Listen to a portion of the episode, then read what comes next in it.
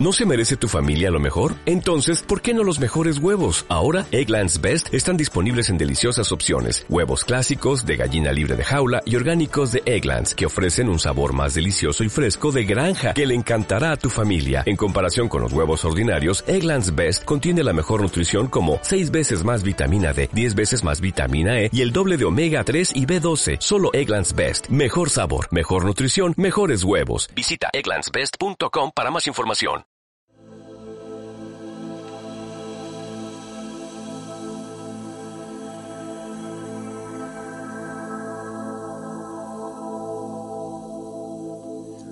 Hola a todos, amigos y amigas, una nueva semana. Hoy quiero hablaros de la libertad, del auténtico sentido que posee esta palabra y de lo que implica en su más amplio y extenso significado.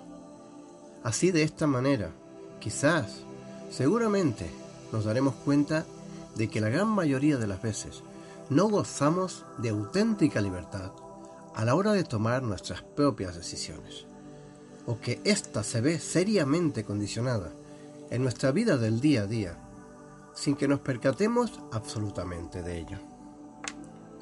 Mirad, mucha gente cree que la falta de libertad se limita única y exclusivamente al hecho de estar o no estar encerrados entre las cuatro paredes de una prisión, y no se dan cuenta de que el auténtico concepto de libertad va mucho más allá de esa trivialidad obvia y banal.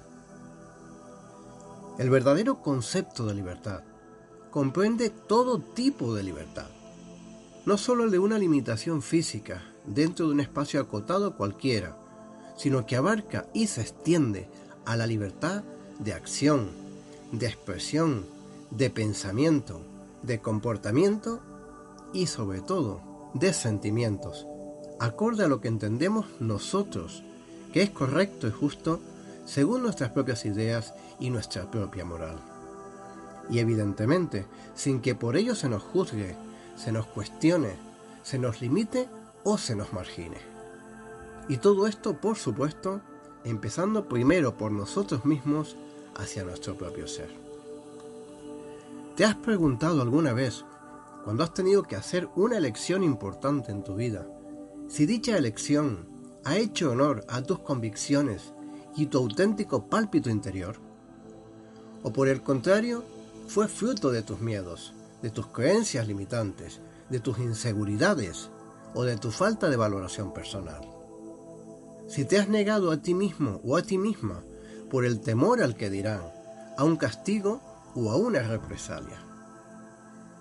En el momento que has adquirido un coche o una casa, cuando te has comprado ropa o algún artículo, cuando te has hecho un peinado o has querido cambiarte de look, cuando te has grabado un tatuaje en el cuerpo o te has apuntado al gimnasio, cuando has realizado un viaje o visitado algún lugar con alguien, cuando has estudiado un curso, una carrera o has elegido un trabajo cualquiera, cuando has querido finalizar una relación tóxica que ya no funcionaba, o cortar una amistad que se había convertido en dañina y perjudicial, o incluso cuando has acudido a alguna celebración, un encuentro familiar, o has tenido que hacer un regalo a alguien, has hecho caso a tu corazón, al verdadero sentir que fluía dentro de ti, a lo que te apetecía realmente, o en cambio fueron las condiciones externas, la presión, la moda de turno, por ejemplo, el temor a perder a tus amigos,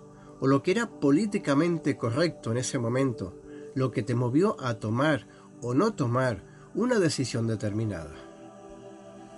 Han sido situaciones de este tipo las que te han coaccionado y te han forzado a disponer de una manera distinta a lo que hubieras querido, hasta el punto de llegar a sentirte culpable y decepcionado después. Sobre todo si tus expectativas de comportamiento por parte de los demás no se amoldaron a lo que esperabas de ellos? Seguro que sí. Y te ha sucedido más de una vez. Y el sabor que se te queda dentro de la boca es bastante desagradable y amargo. Ah, que sí.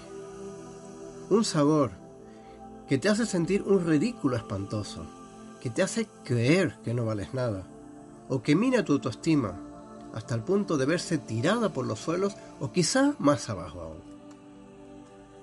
Demasiadas veces, amigos míos, y contrario a lo que nos dicta nuestro ser o nos susurra esa sabia voz interior, nos condicionamos injustamente y nos negamos a nosotros mismos para satisfacer los deseos y antojos de otras personas, por miedo, por debilidad o por evitar conflictos.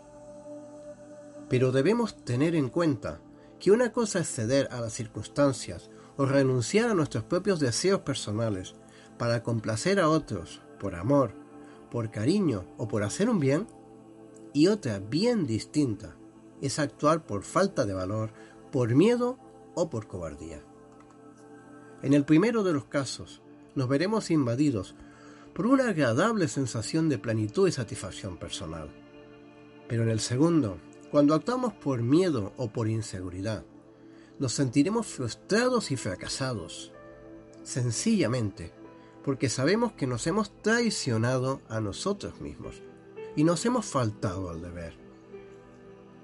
Esto siempre, tarde o temprano, desencadenará un doloroso sentimiento de culpa, de falta de autoestima y de pesar, que a menudo termina marchitándonos y sumergiéndonos en la más profunda tristeza, y a veces hasta en una depresión.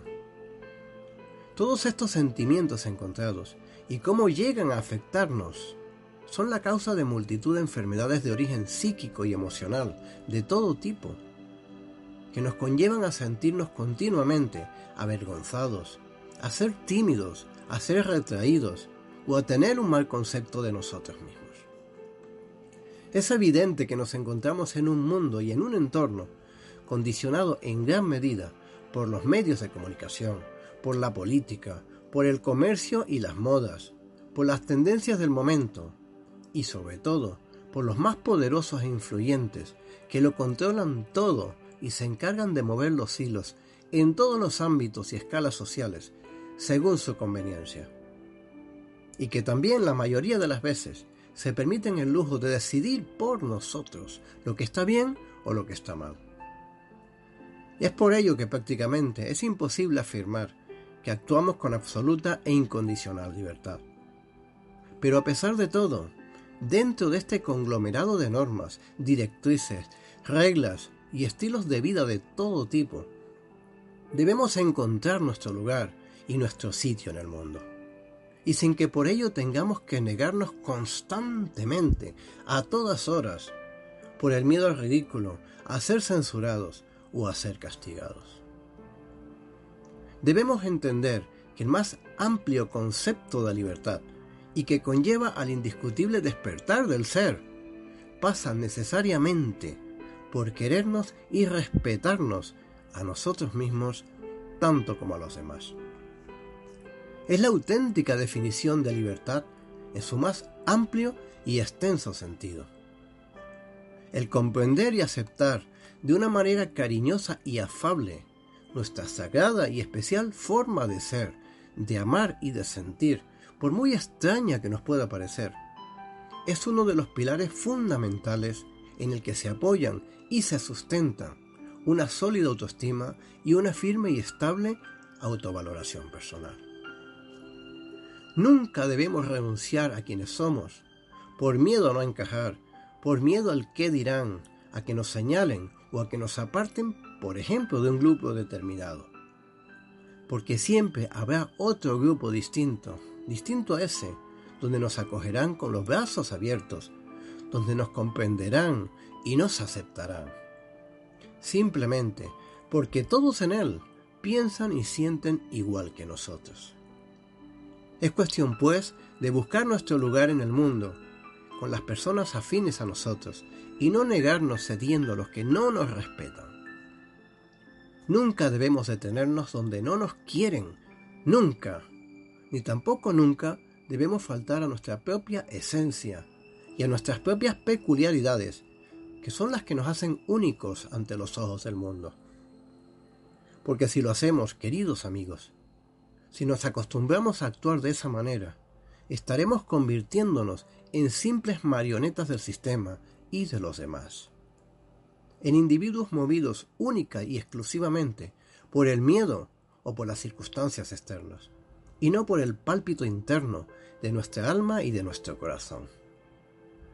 Nos convertiríamos en personas sin principios ni valores propios, carentes de un lugar en el mundo donde sentirse bien, y que difícilmente podrán consolidarse como individuos íntegros que puedan autorrealizarse, autoafirmarse y ser felices de verdad.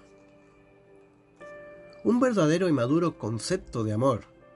Podríamos imaginarlo y percibirlo como si fuera un triángulo equilátero, cuyas tres aristas representan, por un lado, el amor hacia uno mismo, por otro, el amor hacia los demás, y por el otro, el amor de los demás hacia nosotros. Todos estos lados deben estar en, proporción con el todo y ser de igual tamaño. Siempre que hay alguna descompensación en este sentido en ellos, en alguna de sus medidas o de sus ángulos, esto acabará por generar en nosotros algún tipo de sufrimiento, de culpa, de amargura o de dolor.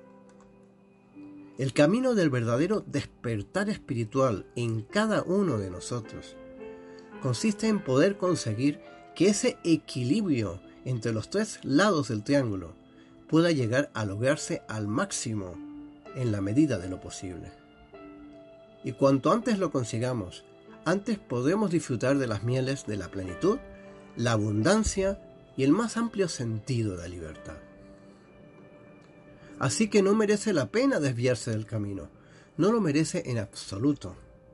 Quiérete y acéptate un poquito más como eres, como sientes y como ves el mundo. Y los demás también te querrán, te aceptarán y te darán un lugar importante en ese mundo. Cuanto mayor sea nuestra evolución espiritual y cuanto más elevado sea el sentimiento de respeto y lealtad hacia nuestro propio ser, menos condicionados estaremos a influencias externas, tóxicas y negativas, a la hora de tomar nuestras propias elecciones y decisiones. Y de paso, más capacitados nos encontraremos para vivir en verdadera armonía y libertad, sin ser manipulados ni coaccionados. Siempre se ha dicho que el conocimiento nos da la libertad y la ignorancia nos conduce a la esclavitud y a la manipulación. Pues ese conocimiento empieza por uno mismo desde el interior de nosotros, desde nuestro nacimiento, desde la primera vez que nuestros ojos se abrieron al mundo y contemplaron fascinados y atónitos la maravillosa luz del día. La verdadera frontera del conocimiento se encuentra en nuestro interior, amigos, en nuestro interior. Cuando aprendamos a conocernos y comprendernos más, nos será mucho más fácil aceptarnos y amarnos de verdad. Y sabemos distinguir con claridad cuáles son nuestras auténticas y convenientes necesidades, y cuáles las que nos quieren imponer ficticiamente y muchas veces a la fuerza desde el exterior. Cada elección que hagas desde el miedo y desde la culpa te desvía del auténtico camino que te marcaste antes de venir aquí, y te distrae de tu legítima misión de vida, lastrando tu avance personal. La indiscutible demostración de libertad consiste en aprender a elegir desde nuestras propias convicciones e ideas y en armonía con nuestra alma, y no desde nuestros miedos y nuestros temores e inseguridades, que nos producen infelicidad y nos alejan de la serenidad y la tan ansiada paz interior que siempre buscamos. Esto es también lo que deberíamos inculcar a nuestra juventud de hoy en día, que parece que se ha olvidado de ese sagrado derecho de elegir y de pensar por sí mismos, y se dedican a seguir como borregos modas y estilos que muchas veces ni les representan, ni les convienen, ni les hacen ningún bien. Pensemos que si seguimos así, de esta manera tan pasota e irresponsable, a los que nos controlan y manipulan desde la sombra, les será muchísimo más fácil quitarnos ese legítimo derecho de elección y de decisión propia, sin apenas resistencia y sin darnos cuenta.